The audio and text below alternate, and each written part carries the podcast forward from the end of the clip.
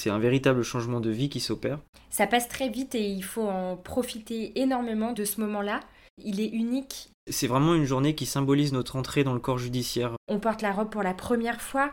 Ce serment est synonyme euh, d'obligation et de devoir, hein, la dignité et la loyauté euh, pour l'auditeur de justice. Là, c'est euh, la solennité qui s'installe, vraiment. Je le jure. Je le jure.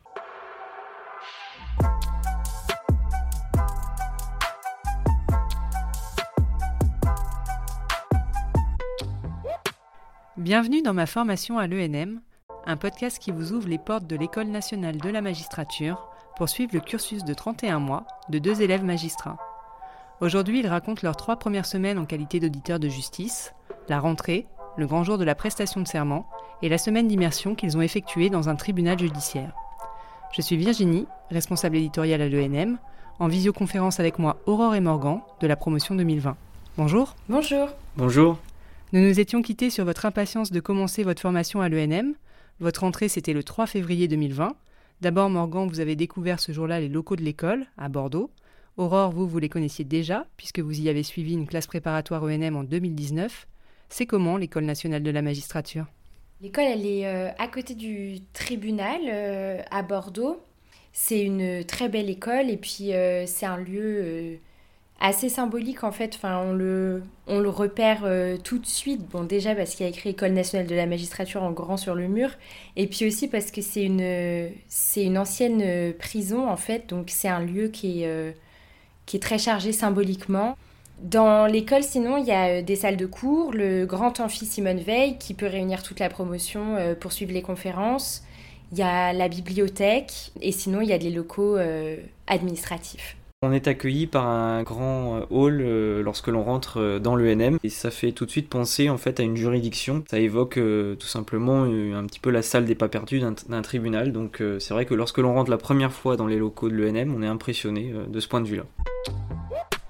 Le jour de votre entrée, vous avez été accueilli en amphi, c'était avant la crise sanitaire, par les membres de la direction et l'équipe pédagogique, essentiellement constituée de magistrats. Quelles ont été vos premières impressions? Pour ma part, j'ai été marqué par le discours du, directeur de l'ENM euh, de, l'époque, hein, monsieur euh, Olivier Laurent. En fait, j'ai trouvé que ce moment était très solennel et, et ça représentait bien euh, finalement notre, notre rentrée pour, pour nous rappeler que c'est un véritable changement de vie qui s'opère. Puis de manière générale, la bienveillance de l'équipe pédagogique qui donne vraiment le sentiment d'être heureuse de recevoir une nouvelle promotion au sein de l'école. Je pense qu'on s'attend pas à un accueil aussi, aussi bienveillant, aussi chaleureux et en fait on, on comprend, je trouve que les équipes sont vraiment tournées vers la formation, vers leurs auditeurs, euh, qu'il y a énormément de monde qui travaille autour de nous à l'ENM et autour de la formation des futurs magistrats. Et on, le ressent en tant qu'auditeur et on nous le transmet en fait euh, toutes les équipes en face. Et les enseignements commencent assez rapidement. Quelle représentation vous aviez, vous, de la formation des élèves magistrats au moment de votre entrée à l'ENM et qu'est-ce que vous en attendiez? Avant de préparer le concours, je m'étais euh, peu renseignée finalement sur la, formation elle-même. Et quand je m'y suis intéressée en préparant le concours, j'ai compris que c'était une formation qui était euh, très transversale avec euh, beaucoup d'enseignements également non juridiques pour avoir une formation complète en tant que futur magistrat. Et ça, ça m'intéressait vraiment. C'est-à-dire tous les enseignements sur la théorie de l'attachement, euh, la psychiatrie, la psychologie, tous ces enseignements qu'on n'a souvent jamais touché du doigt avant. Vous, Morgan, c'était ce même type d'enseignement qui vous intéressait ou vous aviez d'autres attentes? Je savais qu'il y avait des enseignements euh, transversaux euh, qui touchaient un petit peu toutes les matières. Maintenant, je pensais pas que c'était euh, aussi varié et diversifié. Et de mon côté, en fait, au niveau des enseignements que j'attendais le plus, c'était surtout, comme je, suis passé par la médecine avant de faire du droit, le bloc médecine légale et puis peut-être aussi les enseignements de police technique et scientifique. On a également toutes les, périodes de simulation qui sont qu'on attend aussi avec impatience puisque c'est on sait que c'est le c'est un moment charnière de la formation. Vous parlez des simulations d'audience. Exactement, oui. Simulation d'audience ou, simulation euh, euh, d'entretien en cabinet euh, du juge d'instruction ou du juge de l'application des peines, etc. Ces enseignements que vous attendiez arrivent un peu plus tard dans la formation. Les premières semaines sont surtout dédiées au grand thème de la culture judiciaire et à l'environnement dans lequel vous vous inscrirez en qualité de futur magistrat. Vous en gardez quel souvenir, Morgan? Déjà, c'est une semaine, euh, enfin, c'est deux semaines où tout s'enchaîne, puisqu'effectivement, on a la rentrée, on a la prestation de serment, donc il y a beaucoup d'événements qui se déroulent lors de ces deux semaines. On a des intervenants euh, assez reconnus dans leur domaine, euh, notamment avec une conférence de monsieur Antoine Garapon, magistrat, et que l'on voit aussi régulièrement dans les médias. Donc, une conférence qu'il avait faite sur le, la symbolique judiciaire, et donc pour laquelle on avait été à la cour d'appel de Bordeaux, dans une salle d'audience magnifique, donc c'était assez marquant. Je me rappelle aussi de la conférence de monsieur Jean-Paul Jean, qui est conseiller à la Cour de cassation et donc qui nous a fait une présentation sur euh, l'histoire de la magistrature et qui nous a notamment raconté le rôle de qu'avaient tenu certains magistrats pendant la Seconde Guerre mondiale euh, dans, dans la résistance française. Sur ces deux semaines-là, on a aussi participé à des ateliers avec des élèves avocats euh, de l'école des avocats de Bordeaux. C'était sur la déontologie et les représentations respectives en fait qu'on a des deux métiers. Et si on se connaît, on se comprend mieux, tous les échanges ils deviennent plus simples. C'est important pour les bonnes relations euh, entre partenaires et pour euh, le rendu de la justice aussi. Et tout de suite à l'école, euh, j'ai eu le sentiment que c'était ce qu'on voulait nous faire passer comme message. Je suis totalement d'accord avec euh, Aurore. Ces ateliers sont très importants pour permettre d'échanger entre élèves magistrats et avocats, puisque finalement la justice est une œuvre commune. Et puis d'ailleurs, pour cela, on a le, stage en cabinet d'avocat qui arrive euh, rapidement. Il débute seulement quelques semaines après les deux semaines de rentrée à l'UNM. Au-delà de ces premiers enseignements, comment s'organisent les 31 mois de formation des élèves magistrats? Il s'agit d'une formation rémunérée qui ne forme pas au droit, mais aux techniques professionnelles du métier de magistrat. Elle comprend 30% d'enseignements pratiques à l'ENM, notamment des interventions d'experts, des échanges avec des magistrats et des professionnels d'horizons divers, et de nombreux cas pratiques. Les 70% restants se déroulent en stage, dans des tribunaux, des cabinets d'avocats, des services d'enquête, en milieu pénitentiaire, dans des entreprises ou administrations, ou encore à l'étranger. Les auditeurs de justice sont évalués pendant toute leur formation et doivent être déclarés aptes à exercer le métier de magistrat. Ils débutent ensuite une spécialisation dans la fonction choisie, au siège ou au parquet. Lors des semaines d'accueil, vous avez aussi fait connaissance avec une partie des 297 auditeurs de justice de votre promotion. Vous êtes très nombreux donc. Est-ce qu'il y a un esprit de promo? L'esprit de promo, il n'arrive pas euh, dans les premières semaines, puisqu'on ne se connaît pas encore, en fait, euh, tout simplement. C'est plus au cours de la scolarité qu'on on forge vraiment euh, un esprit de promotion et où on, est, on se soude. Par contre, c'est vrai que dès les premières semaines, on rencontre beaucoup de personnes à l'école et comme il y a un, véritable enthousiasme, les relations se, créent très vite. Votre promotion porte le nom de Gisèle Halimi. Je sais que ce choix est intervenu en novembre dernier et pas dès la rentrée. Comment ça s'est déroulé? Ça se fait en fait euh, sur plusieurs mois, hein, à peu près entre le mois de février, donc à partir de la rentrée jusqu'à fin 2020, les délégués de promotion ont organisé une conférence au cours de laquelle chacun des auditeurs qui avait euh, proposé un nom de promotion défendait ce, nom en faisant comme une, sorte de plaidoirie, en faisant valoir les arguments pour euh, et les raisons pour lesquelles ils estiment opportun que la promotion porte ce nom. Et donc nous avons ensuite voté et effectivement c'est le nom de Gisèle Halimi qui est ressorti et pour ma part j'en suis, j'en suis ravi. J'ai le souvenir que dès la, semaine d'immersion et les stages police-gendarmerie, j'en parlais avec euh, ma co-auditrice qui a euh, défendu le nom de Gisèle Halimi. Donc euh, c'était dès le mois de, février. C'est un hommage que la promotion a rendu à cette brillante avocate et notamment à ses combats, à ce qu'elle a fait pour l'égalité entre les femmes et les hommes, pour la liberté sexuelle, pour la lutte contre les violences sexuelles et puis pour la lutte contre la torture.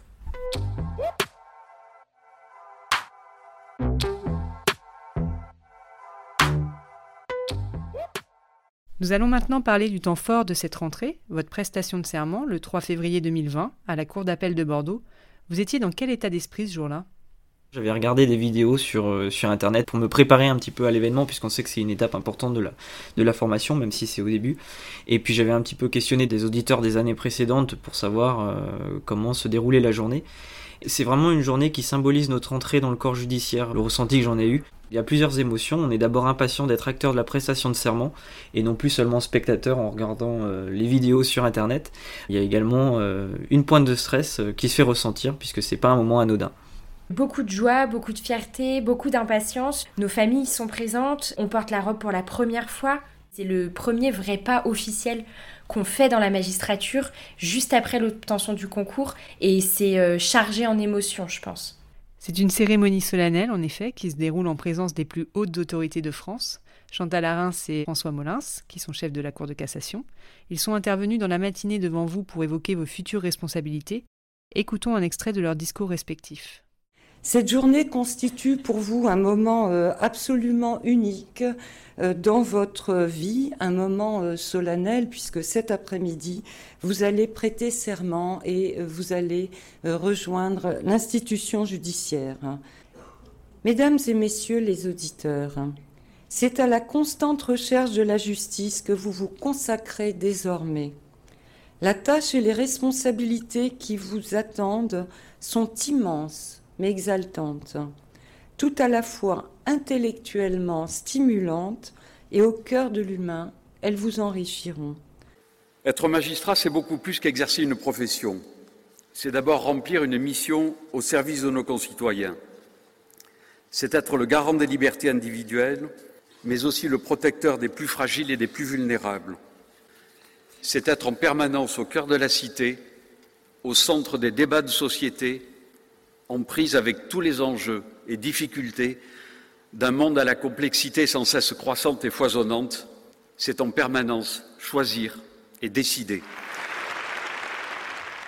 Déjà, je pense qu'on est tous impressionnés de, les voir, euh, euh, peut-être en, réel, dans l'amphithéâtre Simone Veil. De mon côté, je garde en mémoire la déontologie euh, du magistrat et les valeurs que doivent incarner les magistrats, donc à savoir l'objectivité, l'impartialité et, la probité. Et par ailleurs, je retiens également la nécessité d'ouverture du magistrat qui rend la justice au nom du peuple français et qui ne doit donc pas être déconnecté de la société. C'est vrai que dans les discours des chefs de la Cour de cassation, ils ont beaucoup insisté euh, tous les deux sur le fait qu'il était important que les futurs magistrats ne perdent jamais le contact avec euh, la société et soient toujours en phase avec elle, suivent les évolutions de la société, les connaissent, sachent les gérer. Et ils ont beaucoup insisté sur la notion de crise de confiance dans la justice actuelle et notre rôle à jouer dans cette confiance dans la justice. Après ces interventions, vous avez revêtu pour la première fois votre robe. Vous avez ressenti quoi? C'est un peu comme euh, ressentir le poids et la responsabilité de nos, futures fonctions sur les épaules. évidemment, il y a de la fierté hein, de voir une vocation se réaliser concrètement et, en cela, je pense que la robe le symbolise très bien. Mais avant tout, euh, revêtir la robe n'est pas un acte anodin car euh, il nous rappelle que nous devons en quelque sorte nous détacher de notre subjectivité, c'est-à-dire abandonner nos pensées, tout ce qui est subjectif finalement, nos préjugés, nos avis préconçus, et ce, en fait, pour pouvoir juger la manière la plus objective qui soit. C'est vrai que quand on met la robe euh, pour la première fois dans un cadre euh, officiel, celui de la prestation de serment, c'est une symbolique en fait. C'est la symbolique aussi de la responsabilité qu'on va euh, endosser en prêtant serment. Et en ça, oui, c'est une fierté et en même temps, c'est un poids. Je dois dire, pour y assister depuis quelques années, que c'est assez impressionnant de voir près de 300 personnes en robe dans la salle des pas perdus de la cour d'appel. Vous pouvez nous décrire un peu l'ambiance qui règne dans la salle avant ou pendant la cérémonie? Entre les auditeurs, c'est une ambiance euh, de joie et, d'excitation puisqu'on part euh, de l'école pour aller jusqu'à la cour d'appel de Bordeaux tous ensemble. Quand on s'installe dans la salle, c'est par ordre alphabétique pour qu'on prête serment euh, les uns à la suite des autres. Quand le discours de la présidente de la cour d'appel de Bordeaux commence, puis ensuite les réquisitions du procureur général, là c'est la solennité qui s'installe vraiment. Écoutons maintenant la lecture du serment par Gracieuse Lacoste, première présidente de la Cour d'appel de Bordeaux, lors de votre prestation. Je jure de garder le secret professionnel et de me conduire en tout comme un digne et loyal auditeur de justice. Et à l'appel de votre nom, vous levez la main droite et vous dites Je, le jure. Et j'ajoute d'ailleurs le léger stress qu'on a tous ressenti euh, de euh, bien prononcer euh, je le jure quand nos tours arrivent. Et puis aussi, de, une fois qu'on s'est levé, en fait, de ne pas se rasseoir. Et ça, c'est voilà, c'est les deux seules choses, je pense, euh, j'ai l'impression auxquelles on pense au moment où on entend notre nom. À quoi sert concrètement ce serment d'auditeur de justice? Ce serment est synonyme euh, d'obligation et de devoir, hein, la dignité et la loyauté euh, pour l'auditeur de justice, qui doit donc garder le secret professionnel, puisque lorsque l'on est en stage au cours de la formation, on assiste au délibéré, on, on a l'occasion de, voir quand même pas mal de dossiers, donc effectivement le, fait de garder le secret professionnel est primordial. Il nous oblige à l'impartialité toujours, au respect du contradictoire en tant qu'auditeur de justice, mais il nous oblige aussi dans la vie de tous les jours, à l'exemplarité. Oui, j'ajoute que d'ailleurs que ce serment matérialise euh, concrètement notre entrée dans l'autorité judiciaire. Étant reconnu finalement comme membre du corps judiciaire, nous le représentons et donc euh, voilà, il faut que même dans la vie de tous les jours, hein, dans la sphère privée, euh, on ait un comportement qui soit digne de cette, de cette fonction.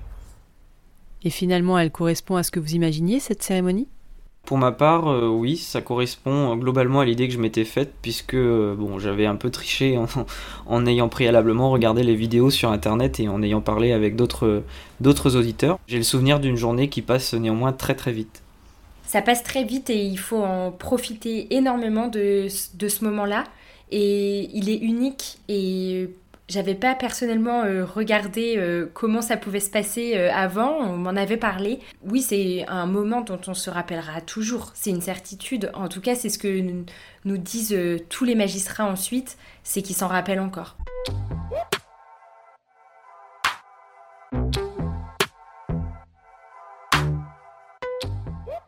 Dernière étape de vos premiers pas en tant qu'auditeur de justice, la semaine d'immersion dans un tribunal judiciaire. Quel était le programme et l'objectif de cette euh, semaine, Morgan? C'est de permettre à des personnes qui n'ont jamais eu d'expérience dans le monde judiciaire de découvrir le fonctionnement d'un tribunal. Mais finalement, même en ayant été un ancien professionnel, avocat par exemple, ou juriste assistant ou assistant de justice, il y a toujours des services qu'on connaît un petit peu moins et ce stage du coup permet de mieux visualiser tout, chaque fonction en fait. Je suis passé un petit peu par tous les services, le service de l'instruction, le siège correctionnel, le parquet également avec le traitement en temps réel, l'application des peines et puis également euh, les fonctions civiles avec notamment euh, le service des contentieux de la protection. Ça permet vraiment vraiment d'avoir une vision globale et large de ce qui, de ce qui se passe dans un tribunal judiciaire et c'est vraiment une entrée en douceur euh, dans le monde judiciaire. Vous connaissiez déjà tous les deux l'univers juridictionnel en qualité de stagiaire ou d'assistant de justice. Qu'avez-vous retiré de cette nouvelle expérience dans un tribunal en tant qu'élève magistrat? J'étais dans le même tribunal judiciaire que celui où j'étais assistant de justice au parquet. Je connaissais donc plutôt bien les lieux et les magistrats qui étaient en fonction et pourtant l'expérience a été totalement différente. Déjà, on assiste aux audiences correctionnelles ou, civiles en robe. On touche un peu plus concrètement les fonctions de magistrat. On peut également assister à un interrogatoire d'un juge d'instruction, ce que je n'avais jamais fait en tant qu'assistant de justice, ou encore un entretien entre le juge d'application des peines et, un condamné. Donc autant de, moments que je n'avais pas pu vivre précédemment et qui font que ce stage d'immersion est finalement euh, la vraie entrée en matière dans le monde judiciaire. J'ajouterais que le regard que portent les magistrats également sur nous en tant qu'auditeurs de justice, il change aussi puisqu'ils vont, ils nous voient arriver comme de futurs collègues. Ils vont nous faire, euh, nous faire passer les messages, commencer déjà en fait dans le, une optique professionnalisante, de nous montrer le fonctionnement, de nous expliquer des, petites choses et des informations qu'on n'a pas forcément avant puisque c'est pas l'objectif quand on est stagiaire ou peut-être assistant de justice. Et là, euh, oui, en effet, on porte la robe pour la première on peut assister au délibéré. Notre position, elle change dans notre stage là. En vous écoutant évoquer ces premières semaines, on perçoit bien qu'un auditeur de justice devient membre de l'autorité judiciaire dès le début de sa formation, même si évidemment les enseignements et les stages vont peu à peu nourrir son positionnement de futur magistrat. La prochaine fois, vous nous raconterez euh, vos premiers stages chez les partenaires des magistrats que sont les enquêteurs et les avocats. Merci de vous être de nouveau prêté au jeu de ces entretiens. Merci aussi à ceux qui ont écouté ce deuxième podcast. Encore une fois, n'hésitez pas à nous dire ce que vous en avez pensé, à en parler, à partager. À bientôt!